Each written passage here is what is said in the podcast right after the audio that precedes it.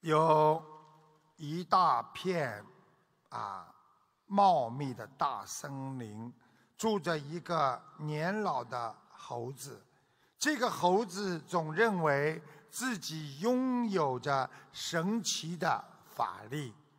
有一天，一个城里的人在林子里迷了路，遇到了这个老猴子。老猴子答应带他走出森林。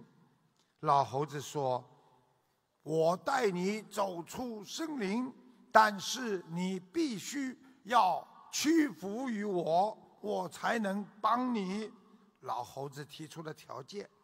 这时候，似乎老头子有老猴子有法力了。那个城里人居然心甘情愿。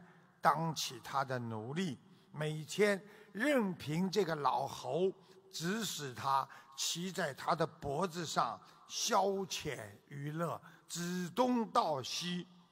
后来林子里来了一群猎人，当猎人们看到一这个猴子竟然骑在人的身上的时候，他们惊呆了。猎人捉住了猴子。把他和那个人一起带到了城里，那个人回家了，猴子被送进了动物园。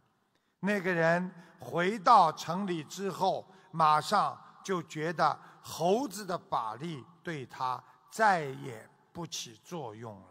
他经常去动物园看看那个老猴子。发现那个猴子看见他之后，就冲他发怒，也不过朝他挥挥手拳头而已，扔个香蕉皮什么的，可是一点用都没有。这个故事告诉大家，生活中我们会遇到各种各样的困难，在所难免。但如果我们遇到困难，就去求别人，把摆脱困难的希望都寄托在外面的环境上，你就难免被别人控制，失去自我和尊严呐。所以，有的人为了一点钱和名和利，拼命的去做着自己。